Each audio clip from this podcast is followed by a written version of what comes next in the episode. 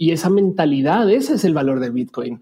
Yo soy indie, yo me adueño, yo no, como que eso es lo que yo le veo al Bitcoin, porque la tecnología en sí, fundamentalmente hablando, no es este, la que le dio la libertad a esas mujeres, este, no, sino es que alguien, alguien pensó hay que romper el sistema como Satoshi, no? Y entonces fue, lo hizo y lo aplicó con Bitcoin. Bienvenidos a Espacio Cripto, tu podcast en español donde entenderás la fascinante industria de las criptomonedas y te mantendrás al día con lo que está pasando en este mercado. Este espacio cada día se vuelve más relevante y es fundamental continuar entendiéndolo. Aquí buscamos describir elementos sobre criptomonedas de una forma simple y entretenida. Yo soy Lalo. Y yo soy Abraham. Ojalá disfrutes este episodio. Venga. Bienvenidos a un nuevo episodio de Espacio Cripto. La invitada de hoy es Ofelia Pastrana. Ofelia tiene un título de física por la Florida Atlantic University y un máster en economía por la Universidad de Sydney. Ofelia es creadora de contenido, comediante, presentadora y sobre todo una persona con la cual puedes hablar de cientos de temas. En 2014, Business Insider la incluyó entre las 100 mujeres más influentes en Twitter en temas de tecnología. En 2018, Forbes la enlistó como una de las 100 mujeres más poderosas de México. Ofelia se especializa en comunicación de la ciencia y la tecnología, además de temas LGBT y de diversidad. Personalmente disfruté mucho este episodio donde Ofelia nos presenta su visión sobre Bitcoin, su visión sobre la tecnología, cómo converge con diversos temas muy interesantes. Antes de escuchar este episodio, escuchemos un clip de nuestros patrocinadores. Usar, comprar y vender Bitcoin y otras criptomonedas es más fácil de lo que te imaginas. Bitso es la primer plataforma regulada en Latinoamérica que te brinda acceso de forma simple y segura. Puedes comprar criptomonedas desde tu celular, profundizar tu trading con herramientas especializadas o potenciar tu negocio con los beneficios de esta tecnología. Únete a Bitso y libera tu dinero. Hola a todos, episodio número 27 de Espacio Cripto. Y hoy es un día especial. Tenemos a Ofelia Pastrana con nosotros. Estamos muy emocionados de que esto sucediera. Muchísimas gracias a todas las personas que estuvieron involucradas para lograrlo. Y estamos muy emocionados. Abraham, ¿cómo estás? Lalo, muchísimas gracias. Pues yo estoy muy emocionado. Tenemos a Ofelia Pastrana. Es algo que llevamos platicando un montón de tiempo. Tal vez Ofelia, no sabes eso, pero ya vamos platicando esto un montón de tiempo y por fin logramos tenerte en Espacio Cripto. ¿Cómo estás? Bienvenida. Bien, muy bien. Este, eh, pasando aquí esta pandemia, básicamente. Eso es pasándola. Sí, sí, sí. 100%. Oye, y fíjate, nosotros quisimos invitarte porque escuchamos tu, justo antes de grabar estábamos hablando, escuchamos tu podcast con Alex Fernández, donde hablas sobre cripto. Y yo lo escuché y dije, quiero invitar a, Ofelia a nuestro, a nuestro podcast porque se me hace súper interesante tú con toda tu trayectoria, los títulos que tienes de física, economía, siendo galardonada en diferentes, en diferentes foros. Primero quisiera entender qué, cómo te enteraste del espacio cripto y qué fue lo que te atrapó. Bueno, pues entonces ahí sí soy economista, tengo una maestría en economía, eh, de hecho en econometría, estudié porque yo quería ser broker em, y entonces esos eran mis, mis sueños de joven. Y ahí me fue muy fértil en su momento porque como que comencé a, sí, la verdad es que sí puedo decir que por un buen rato de mi vida viví de mis autoinversiones, eh, mis decisiones económicas en la vida luego me han llevado por otro camino que ahorita, eh, de hecho ahorita no tengo casi nada en el espacio de inversión no poseo cripto hoy. Bueno, sí poseo, pero es que les tengo una historia muy divertida a ustedes. Ahorita ya les cuento. Em, pero además, encima de eso, eh, yo hago contenidos. No, no, no sé quiero decir educativos, pero pues contenidos donde lo que hago es pues me siento a tratar de explicar ¿no? el cómo funcionan varias cosas. ¿no? Y entonces hago esta cosa que se llama la explicatriz. De, de esto vivo en esencia, hago estos contenidos y me invitaron para explicar cripto. Entonces, el cripto de entrada es uno de estos espacios que como eh, lidia con nuevas tecnologías y sobre todo que como lidia con tecnologías sociales, siempre me ha llamado la atención porque mm, yo creo que el único motivo, literal, va a decir el único, el único motivo por el cual cripto está acá es por el misterio de, de dónde viene. Y por consecuencia, como no podemos ponerle un nombre y apellido a una persona, ¿Se imaginan si sí supiéramos quién propuso cripto? Saben, no es, yo creo que tendríamos esa persona peor que el, que el pobre de Elon Musk. Saben, no como de probablemente estaría en cárcel. Ajá, exacto. Y qué desayunó. Invierte en eso, no? como que em, qué bueno que no se sabe. Pero entonces, eh, esto para mí, entonces es una eh, le añade una dinámica social que yo creo que es evil genius para proponer lo que puede ser una herramienta como lo que pueden ser los espacios este, eh, de las tecnologías de lo que se viene a llamar cripto. Entonces, pues sí, fui y hablé. Em, no es una, no es mi vida. Em, he descubierto, digo, no me sorprende, pero hay gente que es que ya me llamaron de el bar este Bitcoin, el restaurante Bitcoin, ya me llamaron de espacio bitcoin.com, ya me llamaron, no como que es como de ¿en qué momento se hizo tanto tren del mame, güey? Como que de repente es gente que le dedicó su vida a un vehículo de inversión. Me explico, es como que imagínense que estamos hablando de, eh, eh, no sé, el níquel, ¿no? Saben, bienvenidos al bar níquel, donde todos hablamos de níquel y de las inversiones en níquel y el níquel y cómo suyes de wow, bájale dos segundos. Sabían que también hay el bar plata y es como, güey.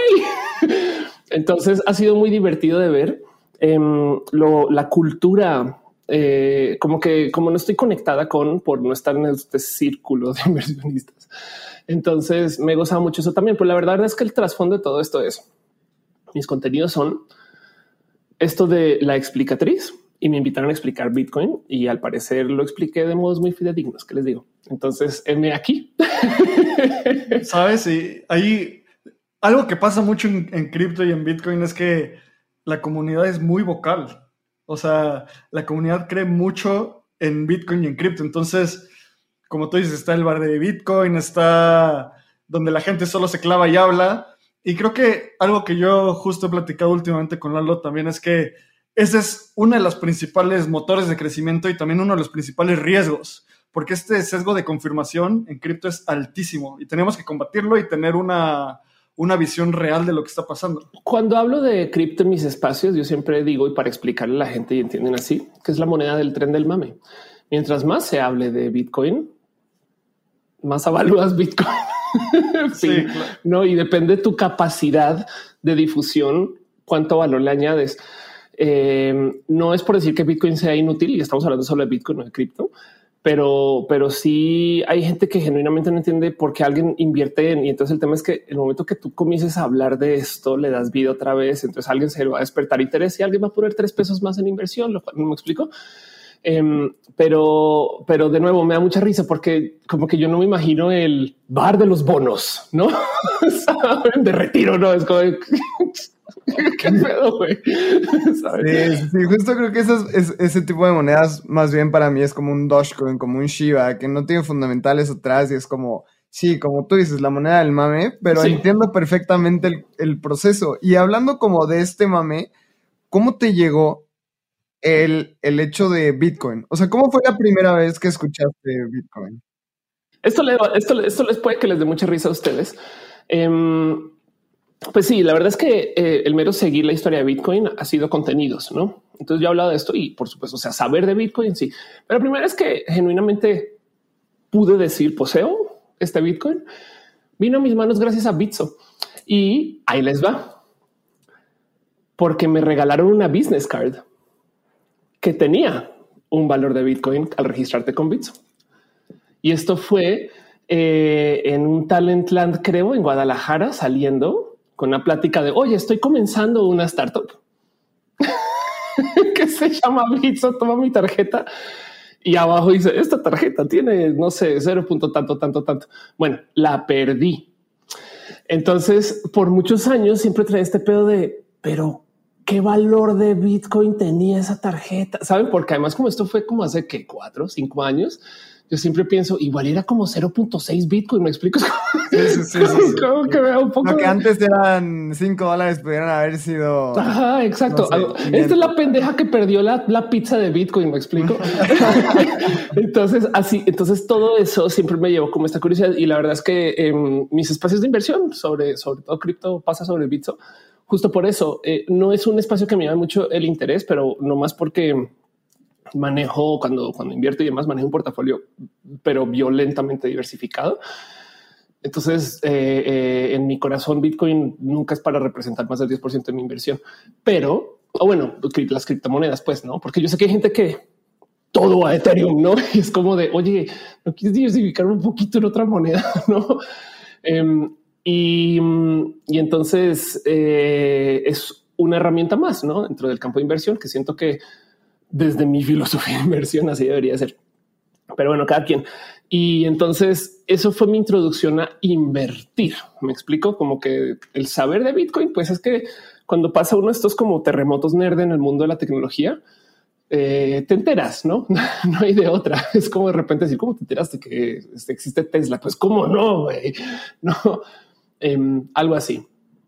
Creo que está súper interesante lo que dices de estos terremotos nerds.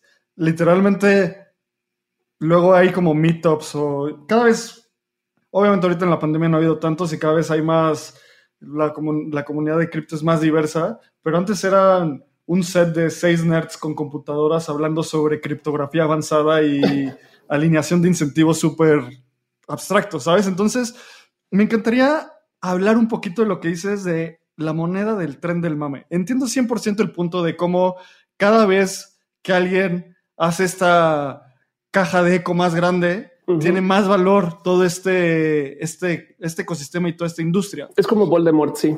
Exacto. Entonces, eh, igual me encantaría entender cómo tú cómo ves todos los fundamentales de cripto y por qué la gente es como tan apasionada. Yo creo que es porque está fundamentada en ideas más que en cosas, más que en una tecnología, en estas ideas de libertad, en ideas de no depender de los bancos, en ideas donde al tener Bitcoin y tener ser tu propio custodio, no estás en riesgo de que te vayas a dormir y al otro día tus ahorros en dólares se convirtieron en pesos, cosa que pasó en Argentina hace unos años. Entonces, pensamos que estas historias son muy lejanas, pero sí pasa. Y las instituciones financieras son, no sé qué tan fidedignas. Entonces, ¿cómo ves esa, esa paridad o esa polaridad entre la moneda del tren del mame y los fundamentos? Sí, pues y los fundamentales detrás. La verdad es que a ver, la tecnología es buena, eh, muy útil. Yo creo que no es tan caída del cielo como la pintan en algunas esquinas.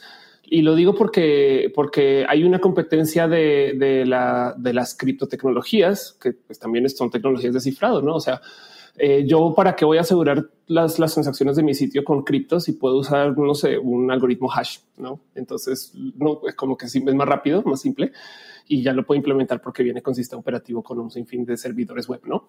Pero em, de todos modos, no le quita que sí es una propuesta válida. La propuesta fundamental punk de vamos a eliminar los gobiernos y demás em, es peligrosa en que eh, desafortunadamente si es, una persona que administra un banco un día va a decir vamos a cambiar los este, eh, dólares a pesos, no?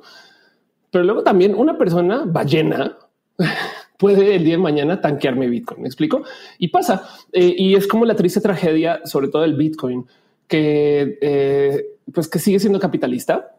Eh, ese es el desafortunado hoyo del diseño, pero bueno, no hay nada que puedas hacer porque estamos hablando de una moneda de transacción. Entonces, pues claro que va a ser capitalista. Pues no. Y entonces ahora como hay, hay conglomeración, pues eh, ya no se puede cumplir con este sueño de estoy minando Bitcoin en mi celular viejo, porque sabes que no hay una persona en China ahorita que tiene 32 containers este, bajo el mar que está minando cosas que tú nunca en tu vida, ¿no? Y, eso es una lástima porque siento yo que desafortunadamente Bitcoin es como legalizar las drogas, que en esencia, cuando tú haces el, el proceso de legalizar la mota, le quitas el cártel de la mota a un grupo de gente y se lo das a otro Pfizer. ¿Me explico? Se lo das a, otro grupo de personas. No más que está regulado, pues no. Entonces ahora lo puedes observar. Y entonces, filosóficamente hablando, esto pues es una buena propuesta. Em, es lo mismo acá, como que le quitamos el poder a los bancos y, y ahora entonces le damos el poder a un grupo de personas que son privadas. Y la pregunta es si esto es mejor o peor. Bueno, de entrada ya no están sujetas a presiones gubernamentales. Y a eso como economista le doy la bienvenida, que de repente tengas un país que ya no tenga que contar con la dolarización, sino que pueda de modos autónomos, guillo, guiño, autónomos, porque no hay ballenas, pero vemos porque ahora imagínense, estas ballenas tienen poder para tanquear la economía de un país, me explico. Pero bueno, el punto es que eh, este, que tú como país puedas no depender de la soberanía de otro país. Yo creo que eso tiene que ser bueno porque por lo menos es una herramienta de negociación con ese otro país. Entonces, está bien tener un lobby para salirse del juego y estar en otra esquina. Em, entonces los fundamentales, eh, yo creo que les doy la bienvenida, no porque también el sistema viejo está muy viciado. Ahora que el sistema nuevo tenga vicios, pues qué se le hace, no? Lo importante aquí es eh, eh, más bien supervisar los procesos justo de supervisión. Sí, creo que algo que dices es como el tema de la centralización y descentralización, ¿no? ¿Qué tan descentralizado puede ser Bitcoin? Como decías, o sea, si hay mineros con muchísimo poder centralizado comprando y, teniendo equipos increíbles minando Bitcoin al, 100% y tener Antpools y, y que Antpool tenga el 38% de la minería de Bitcoin a nivel mundial y todo, creo que sí es, sí es algo que nos tenemos que cuestionar. Y como dices, o sea, el quitarle poder a, los gobiernos o, o, el tema de la economía es interesante. Y me gustaría saber también ahí cómo ves si llegas a ver Bitcoin como una moneda global o como una reserva de valor, ¿tú cómo ves que, va, que se va a desarrollar Bitcoin? Porque también es una tecnología muy nueva y me gustaría ver tu visión como a largo plazo. Eh, a, ver, no, no, no mezcla, porque sí, la tecnología pone esquina, la tecnología en última sirve para validar ¿no? la existencia de Bitcoin y, pues su, no fungibilidad. ¿no? Em, y, la moneda en sí como vehículo de inversión, pues en últimas, para mí el Bitcoin siempre ha sido y como se presenta comúnmente eh, como el oro digital, ¿no? El Bitcoin tiene de bonito que mm, es más fácil de transaccionar sin depender de un bien físico. Entonces se presta para que de repente no aparezca un la, la historia de un príncipe nigeriano que descubrió una beta de oro debajo de su mesa y entonces eh, de repente devaluó la moneda. Pero del otro lado también, toda de este lado no, no estamos exentos, porque también está el personaje que encontró un disco duro de hace seis años. no, y en fin, em, no es lo mismo, pero me entienden. La que encontró su, tarjeta que tenía 50 bitcoins. Exacto, la tarjeta de 50 bitcoins y ahora de repente pum, tanque el mercado con 50 bitcoins. imagínense. Em, pero eh, en eso yo creo que lo bonito del bitcoin es que, de nuevo, unas cosas que pasa con el oro, sobre todo el oro, eh, y curiosamente con el Bitcoin, porque con el oro sucede porque como es infinito, por así decir, como no reacciona con nada, etc., tú puedes encontrar un lingote de oro de hace 500 años y se ve igual. Entonces la gente cree en su, o sea, cree que el oro es más permanente que los gobiernos y por eso invierte en el oro cuando el gobierno no es confiable, ¿no? El Bitcoin despierta un poquito el mismo sentir. Es como la moneda donde la gente invierte cuando no confía en el sistema. Y, y entonces es bien curioso porque por consecuencia, digo, yo no descarto, estoy especulando, por supuesto. Estamos en un espacio de Bitcoin, entonces yo creo que esto se vale, pero no descarto que, por ejemplo, parte del motivo por el cual Bitcoin creció después de eh, todo este cuento de Elon Musk y demás saliendo de la pandemia, bueno, saliendo es un decir, es por eso, porque la gente se comenzó a reactivar económicamente en el primer mundo y entonces en esencia dejó de invertir desde casi volvió a sus trabajos por así, ¿no? Y entonces ahora en ese, retiramos un buen de este dinero que teníamos acá trabajando en esta esquina y, la ponemos hacia nuestras metas de lo que estamos haciendo antes de meternos, encerrarnos en la casa, ¿no? Confiaron tantito más en el sistema cuando llegaron las vacunas y entonces el Bitcoin en parte se fue a piso. Y no es el único motivo, no estoy especulando, me estoy inventando historias porque también salió Elon Musk a mover la moneda con su boquita porque puede. Em, y entonces eh, yo creo que en cuanto a la viabilidad, pues claro que ahí está. O sea, claro que es una herramienta más. Lo único que me salta de toda la historia es como este posicionamiento de, que sea la única herramienta para hacer estos fines y como este como godlike status que le dan a la situación de eh, eh, que ahora, ahora ya cambió todo, no? Ya se acabaron los gobiernos y es de no, sabes? O sea, lo peor que puede pasar es que luego todos los gobiernos se criptodolaricen. Me explico.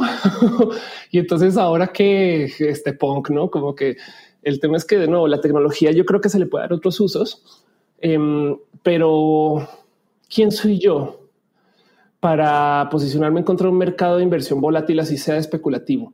Porque a fin de cuentas esto pasa también en el mercado de ahí sí de bonos, no es como de ahí especulativo. O sea, em, eh, eh, yo creo que lo importante es saber qué eso es.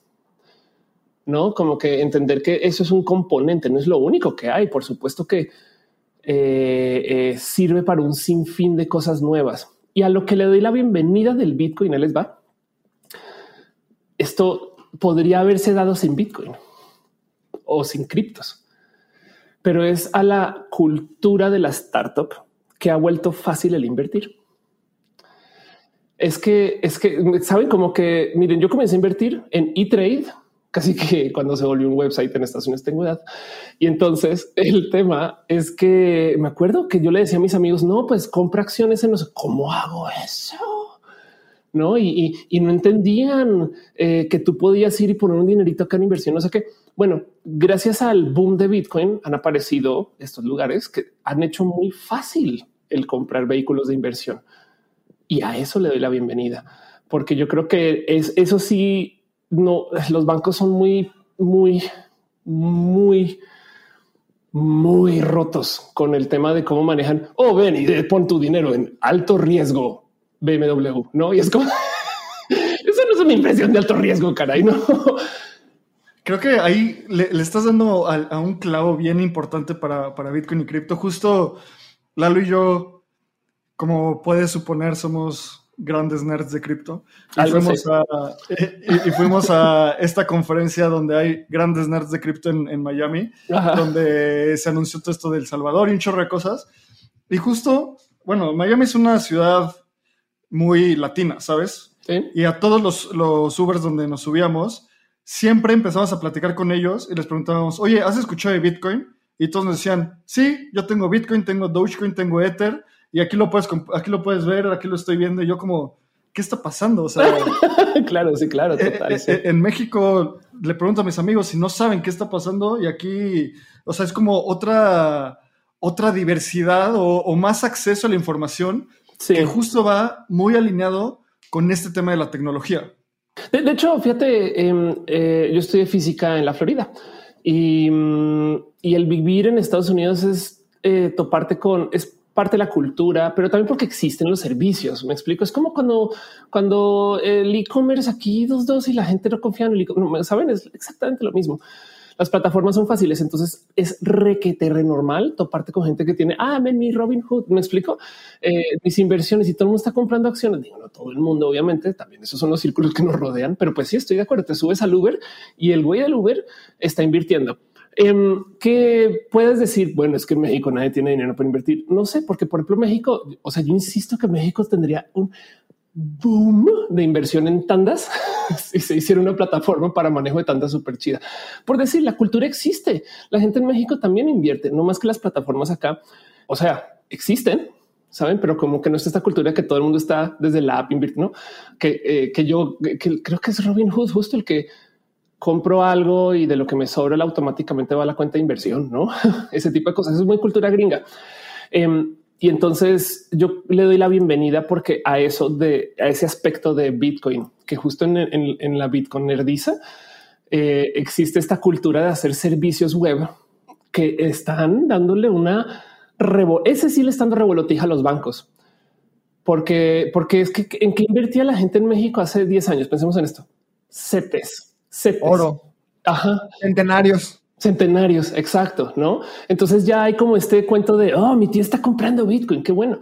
Em, y, al sol de hoy yo todavía no me he topado con alguien que me hable de su eh, portafolio de inversiones en la bolsa de valores mexicana, saben, a menos que sea, pero, pero, pero todas estas gentes son inversionistas eh, pues empresariales, pues no, o sea, a nadie como que diga, oye, oye, compré Carso, ¿no? Es, es, que todavía es difícil, porque como decías, o sea, tenemos GBM y yo invierto en GBM, pero es, ok, tienes que comprar la acción completa. Y si quieres comprar Amazon, una acción de Amazon está en, ¿qué? ¿3 mil dólares? Y la tienes que comprar completa. 3.500. Sí, claro. 3.500 dólares. Son 70 mil pesos que pues tienes que comprarla entera, no puedes comprar una fracción y eso creo que es lo que estoy dando mucho eh, Bitcoin. Y me gustaría muchísimo hablar, Ofelia, también, yo sé, yo sé que naciste en Colombia, estudiaste en Florida, vives en México, entonces por todos lados has estado. ¿Y cómo ves que cripto puede impactar en la inclusión financiera? O sea, justo lo que estás diciendo, pero desde una perspectiva en una economía, eh, en una clase social un poco más baja. ¿Cómo podemos ayudar a todas estas personas que están segregadas? Pero tienen que aprender y lo tienen que hacer si queremos. Claro, em, honestamente no sé, puede que sí existe y yo no estoy hablando del desconocer, pero eh, sí el tema de la inclusión. Miren, mi hermana trabaja en una startup espectacular, una cosa que se llama Cívico. Eh, la misión de Cívico, entre muchas cosas, es el de subir a estas personas a los espacios digitales, ¿no? O sea, Changarros tiene la base de datos de Changarros de México más grande que no es como tú quieres encontrar un tendero. Sí, y, se han tomado la labor de ir a asegurarse que estos sitios tengan alguna forma de documentación de sus finanzas, no? Y, de, sus insumos y estas cosas y que, y comienzan a digitalizar a estas personas. Y es bien chido porque, pues, entonces mi hermana, por ejemplo, se conoce ah, necesitas alguien que te este, cosa el sombrero. Yo conozco aquí Carlos, no, es bien cool eso. Em, pero entonces he escuchado muchas historias acerca de cómo estas personas, o sea, sabemos que México no está tan bancarizado. Hace nada, creo que fue Mastercard que se metió el golazo de eh, bancarizar las tarjetas del metro. Entonces ahora tienes una tarjeta de metro y es Mastercard. Estadísticamente hablando, Mastercard tiene un chingo de clientes en México, ¿no?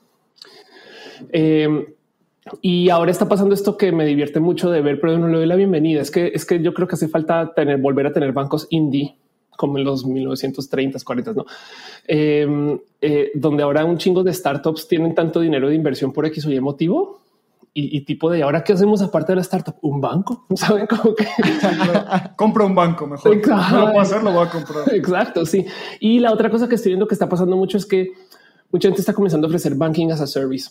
Entonces, ahora vas a ver tú estos casos como tipo de que Oxo tiene su propio banco interno porque pues compró el software y lo instaló y le sacó, imprimió las tarjetas y adiós en vez de irse con un banco intermedio. No es que odia los bancos, pero saben como que siento que eh, eran muy pocos y hacía falta un espacio indie. Entonces, yo creo que eh, en cuanto a la cultura del cripto, le doy la bienvenida. El tren del mame del cripto que mi tío invirtió, qué bueno, no? Porque también está aprendiendo a invertir.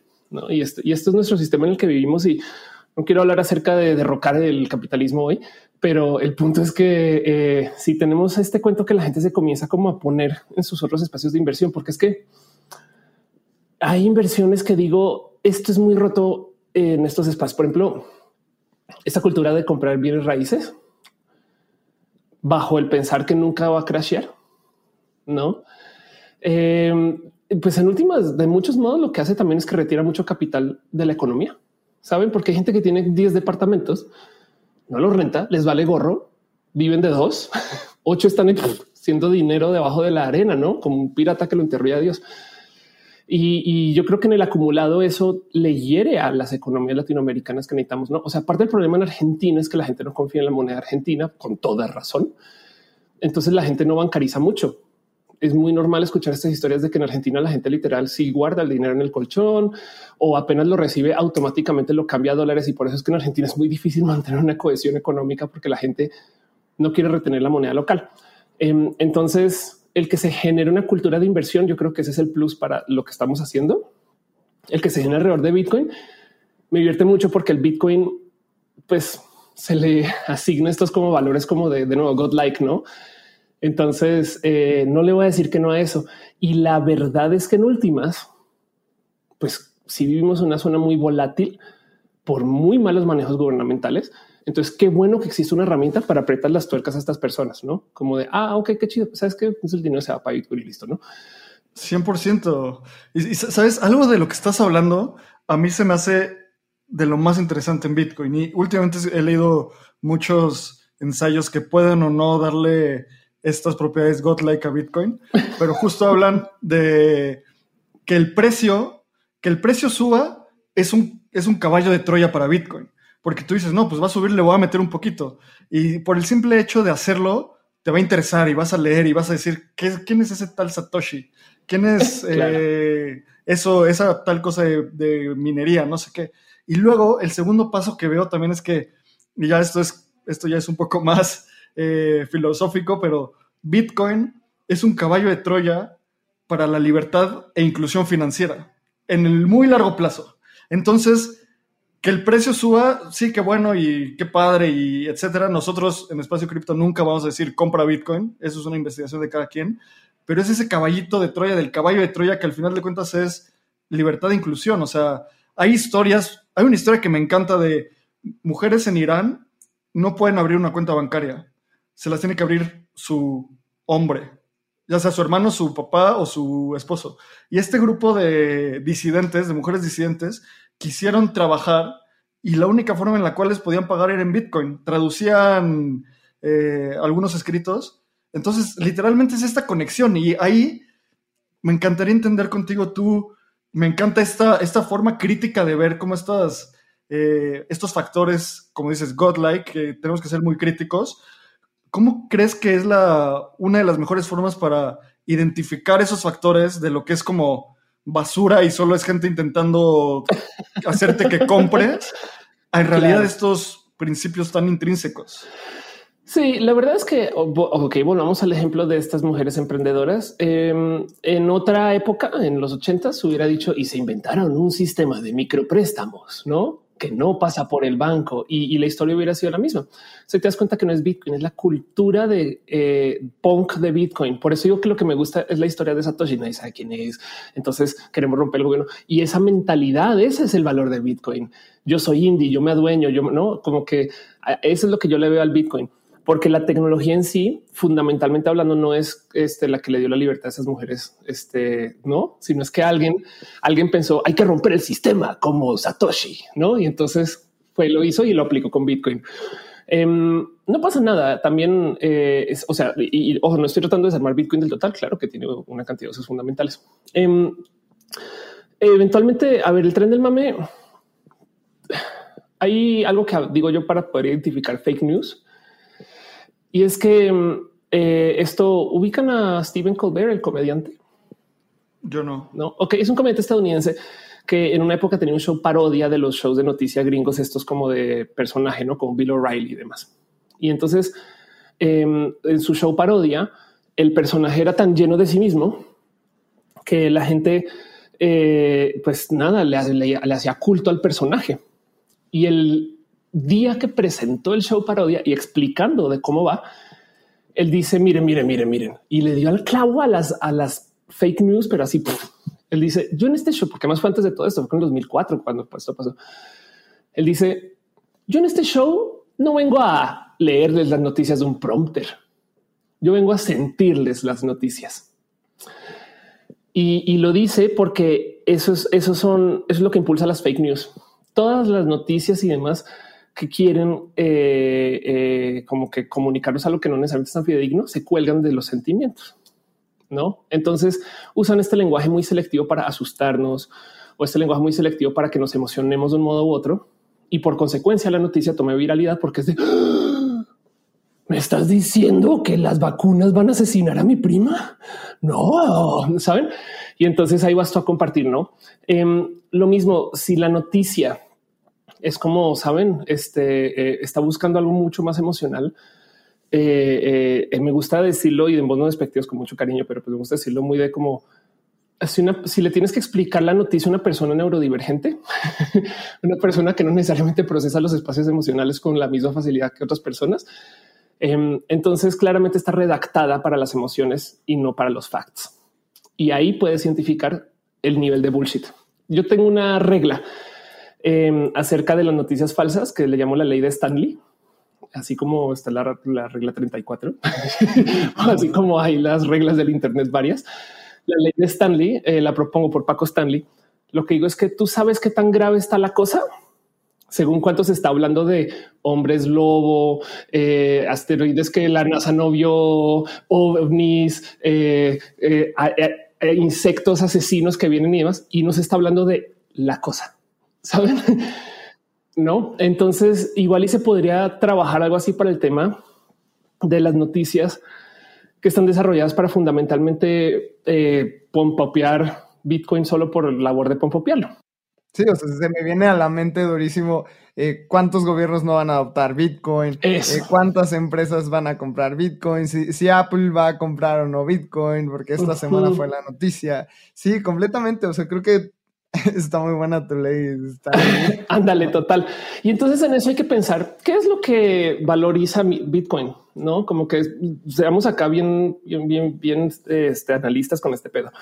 Aceptemos que es la moneda del tren del mame y no le pongamos un valor moralino, saben? Porque también es como si es la moneda del tren del mame y eso se valoriza. Wow, no? O sea, este bien que podríamos hacer más bien índices alrededor de cuántos se está mencionando en Twitter, saben? Asociado con cuáles palabras, no cosas así como que también nos podemos poner muy listos con este pedo de, eh, pues sí, güey, la gente está invirtiendo en su miedo al gobierno. cuánto se está hablando de crisis gubernamentales. Eso, eso seguramente tiene una correlación con Bitcoin. Justo creo que ahí una de las cosas bien importantes de las que estás hablando y yo, que yo rescato es, hay toda esta teoría económica que es narrative economics, o sea que todas las economías son una narrativa y que muchas veces queremos explicar cosas con factores así de, no, pues es que bajó la tasa de interés, por lo tanto, bla, por lo tanto, X y va a pasar tal, pero en realidad es una narrativa. ¿Qué tan valiosa es la narrativa de Bitcoin? ¿Qué tan valiosa es la narrativa de este cypherpunk y de ser como indie y de ser independiente del sistema? Y cuando lo pones en ese nivel es como, pues no sé, no sé cuánto vale pero quiero estar ahí, ¿sabes? Ajá, claro, total. Y lo puedes comenzar a correlacionar con valor y tienes un índice. ¿Cómo le ves? El índice del tren del mame. Este, o sea, no como que digo, no más para hablando de que eso se puede aceptar, pero no le quita que también, pues, o sea, la pregunta de qué es lo que hace que se valorice Bitcoin, porque también, ojo, no son los fundamentales, es la percepción de valor sobre los fundamentales. Me explico? Es eh, porque si la gente no entiende no que eh, eh, cripto puede mejorar el sistema de voto, entonces vale gorro que la tecnología exista. ¿no? Ahora hay una cosa más que yo veo que le añade valor al mundo Bitcoin y este es más long term que la cultura de la inversión independiente. Pero yo creo que esto va a pasar y voy a culpar a Bitcoin cuando pase. Em, yo estoy 100% convencida que el tema de la energía y todo esto es un literal smear campaign, no? ¿Por qué? Porque les he visto en acción y porque he trabajado con la gente petrolera alrededor de mi vida por motivos. y mm, son de esas cosas. Es lo mismo que le pasa a Tesla. Ay, pero construir un Tesla tiene un carbon footprint más grande que un coche, ¿no? Y es de no, porque tú no estás considerando que extraer petróleo no es una industria limpia. No como que ignoran todo el hecho de que, o sea, como que asumen que la energía ya del petróleo ya llegó y comparan eso contra ir y sacar el níquel y construir la batería, ¿no? Hay justo una historia bien, bien padre es que yo estudié ingeniería en desarrollo sustentable. Y una de las, de las materias que llevábamos se llamaba análisis de ciclo de vida. Entonces tienes que comparar la extracción de la materia prima, la transformación, el transporte, el uso, el transporte al basurero y la disposición. Y cuando ves los análisis de ciclo de vida de los coches, justo dicen, es muy difícil de cuantificar el uso, por lo tanto vamos a ignorarlo. Y es como, brother, todo tu impacto ambiental está en el uso. O sea, ajá, exacto. Güey, ¿qué tanto poluciona el extraer petróleo? Están quemando el mar. No, exacto, es, como es como esto es parte de esa matemática y la ignoran. Bueno, con Bitcoin yo siempre he sentido que pasa lo mismo. No siempre es oh, mira todo el CO2 que genera. Y es tú crees que American Express no genera CO2? Güey, no em, es, es eh, hay algo ahí donde eh, em, es más, es American Express. El otro me topé que el supuesto súper alto mega consumo de Bitcoin es muy comparable con el consumo de Twitter, Instagram y el email sumado. El email, por si no tenían esto presente, eh, es no wasteful lo que le viene. El creo que más del depende del año, pero como entre el 70 y el 80 por ciento del email es spam. Pensemos en esto. El 80 por ciento del correo electrónico son computadoras, servidores, prendidas enviándole mensajes acerca del Viagra a otras computadoras que lo filtran automáticamente y ningún ser humano lo ve. Entonces, no quiero hacer esta equivalencia, pero se podría que el 80% de los servidores del mundo están prendidos para hablarse entre sí. Y no dar ningún valor, ¿sabes? Y no hacen nada, ¿no? Y entonces, eso es solo el email. Y vas y mira su carbon footprint, no es pequeño. Entonces, en eso, qué impresión, como resulta que Bitcoin es el único culpable del consumo del Internet, no? Así que yo creo que es un smear campaign eh, y la gente se lo compró o, capaz si no es campaña, sino es como esas cosas de que la gente ah, quiere como encontrarle un hoyo en la armadura, saben? Ah, seguro poluciona, no saben como que hay también esa como mentalidad. Em, y entonces yo creo que también viene este beneficio de que Bitcoin va a empujar a mucha gente a que salte eh, el mundo de tecnologías un poquito más renovables. No más para lavarse las manos de que ya dejen de decir que somos socios. Saben como que lo he visto pasar. Y, justo eso que estás diciendo me encanta porque una de las de los mayores beneficios de Bitcoin y también como una de las cosas más que pueden dar como más detractores a esto es que es completamente transparente. Entonces podemos saber exactamente cuánta energía se está gastando. Y como tú dices, ¿sabemos cuánta energía gasta American Express? No, porque no tenemos su información y ni ellos saben. Es casi imposible. O sea, ¿cómo cuantificas eso? En cambio, en Bitcoin es como muy transparente. Y eso que dices de que Bitcoin va a ser una, un catalizador para energías renovables, 100% de acuerdo y es de las cosas que más me interesan en cripto. Sí, total. Ya he visto gente que están buscando desarrollar. O sea, sí, pues están desarrollando sus mega data centers en, Islandia, que no sé qué, pero quien los está desarrollando quiere usar energía renovable. Se ve, se ve como los presentan, ¿no? Ahora, ojo con el tema de la transparencia, porque pues sí, es verdad, dentro de la tecnología base, sí. Dentro del servicio, no, porque yo no tengo la más mínima idea si los whales de Bitcoin, ¿saben? Em, tengo una pregunta que me enviaron ustedes donde decían justo en el blockchain no se pueden borrar tweets y es de si comparamos em, eh, el blockchain con un algoritmo hash como tecnología, pues la verdad es que Twitter no borra tweets. O sea, ahí los tiene. Tú los puedes borrar, pero cuando dice borrar, lo que están haciendo es que están levantando el puntero en la base de datos diciendo ya no lo ves, pero ahí sigue. no. Em, entonces el tema es que, claro, bien que se pueden, bien que se pueden no borrar tweets, pero si, si tú algún día quisieras ir a fundamentalmente, primero que tú tienes que pasar por un proceso legal. porque los dueños de las bases de datos no te van, no.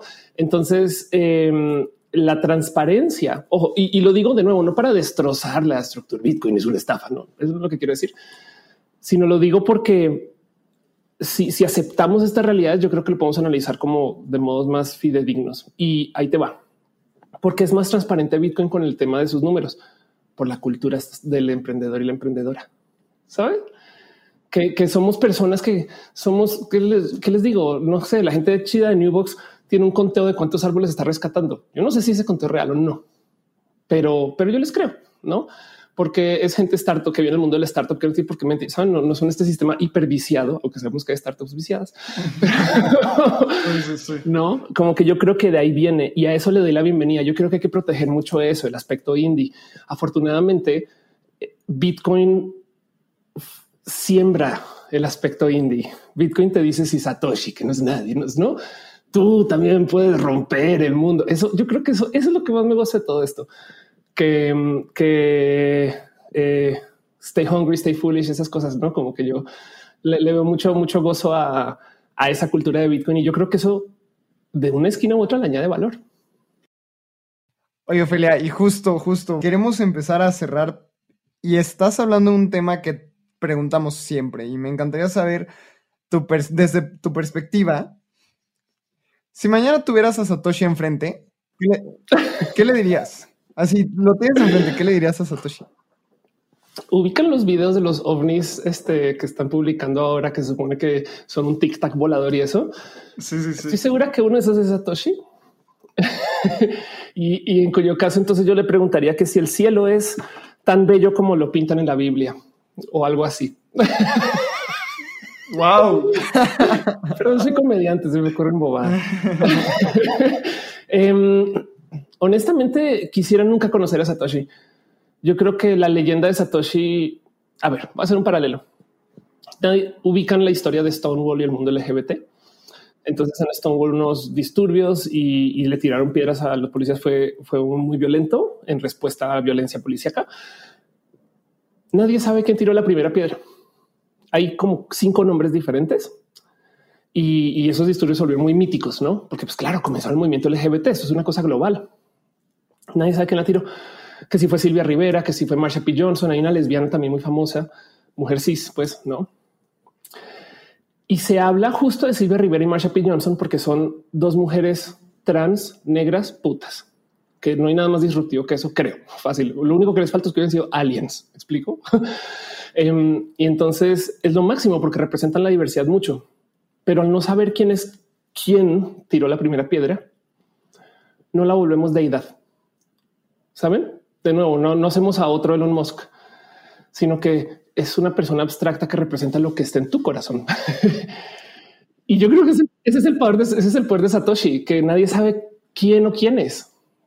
Y entonces mientras, mientras menos sepamos mejor, porque mantiene la conversación acerca de las criptotecnologías, de las monedas, de eh, todos los eh, assets posibles de inversión y los tokens son fungibles y estas cosas, y no acerca de qué desayunó Satoshi, no? Que es el problema con Elon Musk. Y por eso yo creo que nunca quisiera conocerlo. ¿no? O conocerla, o conocerle, sí, porque ahí está la pregunta de los pronombres. Este, nunca quisiera saber quién chingados es Satoshi. Capaz si Satoshi es Harvard, ¿saben? Todo Harvard, ¿no? Y es un secreto que se van a llevar a la tumba. Em, pero, pero el no saber es lo que le da poder a, la historia entera, ¿no? Como que si, si nos enteráramos, se cae. yo creo que se cae hasta la leyenda, porque qué tal que es una persona fea, ¿no? ¿Qué tal que Satoshi Sam Hussein? Y entonces eh, ¿saben? No sé. No, 100%. Creo que me encanta lo que dices y me encanta el paralelismo que hiciste con los disturbios que iniciaron o bueno, que fueron parte de, la batalla LGBT, porque justo la anonimidad trae mucho poder. Como dices, ¿qué tal si Satoshi, no sé, en la secundaria fue bully? ¿O qué tal si una vez fue a un restaurante y no, no tipeó a alguien y se portó mal? Porque todos, absolutamente cualquier persona en el mundo, es buena y mala al mismo tiempo. Depende de cómo lo veas y la situación en la que te, encuentras. Entonces, me encanta esa respuesta, Ofelia. Oye, pues muchísimas gracias por estar en Espacio Cripto. Disfrutamos muchísimo, nos encanta hablar de estos temas y siempre que necesites o quieras algo de cripto, ya sabes, aquí tienes a dos nerds que se dedican a esto. yo solo les voy a pedir que eh, de, los espacios del monte del Olimpo de las deidades del cripto me averigüen o me respondan qué valor tenía esa business card. yo me encargo. ¿Qué valor tenía esa business card? Eh, eh, para ver si tengo que demoler mi departamento o si la dejo ahí guardada, todavía no pasa nada. Si ahí está, la tiene mi gato, yo creo. No va a ser una, una gastritis de por vida de decir, ahí habían 10 bitcoins y ya tal vez no sabes que existía. ¿Te, acuerdas, ¿Te acuerdas quién te la dio? Este, mm, eh, no, ahorita no, pero, pero me acuerdo que fue Team Fundadores. O sea, fue como estoy comenzando esta startup. Va. Ah, ahorita mandamos un par de mensajes. Sí, ahí les dejo. Ofelia, pues muchísimas gracias por, estar con nosotros. ¿Cómo la gente te puede contactar? ¿Cómo puede estar al pendiente de ti? Estoy en redes. Ofelia se escribe con PH porque soy una intensa y entonces técnicamente está en inglés, este, como Ofelia de Hamlet, literal de Hamlet. Em, entonces, con que busquen Ofelia Pastrana o si no, eh, su abreviado para redes, mi arroba pues es of course, no o PHC o URSI. Eh, nomás échense una buscadita y me topan. Soy bien fácil de ver, soy alta, me ven desde lejos esas cosas. Muchísimas gracias. A, mí me pueden encontrar en Twitter como arroba lalo cripto. Mi correo es lalo arroba Síganos en Instagram, TikTok, eh, YouTube y todas las plataformas de podcast, Abraham. A mí me pueden encontrar como arroba abramcr, abram arroba yo Y de nuevo, muchas gracias, Ofelia. Tendremos que hacer una segunda edición después y nos vemos en la siguiente. Súper, sí. Y saben que compren Bitcoin. Mentiras, mentiras. Bye.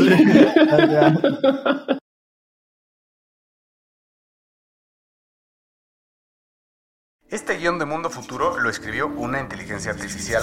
Imagina un mundo donde la tecnología se convierte en una extensión natural de nuestras vidas. Donde cada experiencia se eleva a niveles inimaginables de simplicidad. Un mundo donde los límites se desdibujan y las ideas se hacen realidad con un solo toque. El mundo cambiará más en los próximos 10 años que en los últimos 100. Yo soy Jorge Alor. Yo Mario Valle. Y yo Jaime Limón. No te pierdas Mundo Futuro, el principio del fin. Disponible en cualquier plataforma de podcast. Mundo Futuro, Mundo Futuro.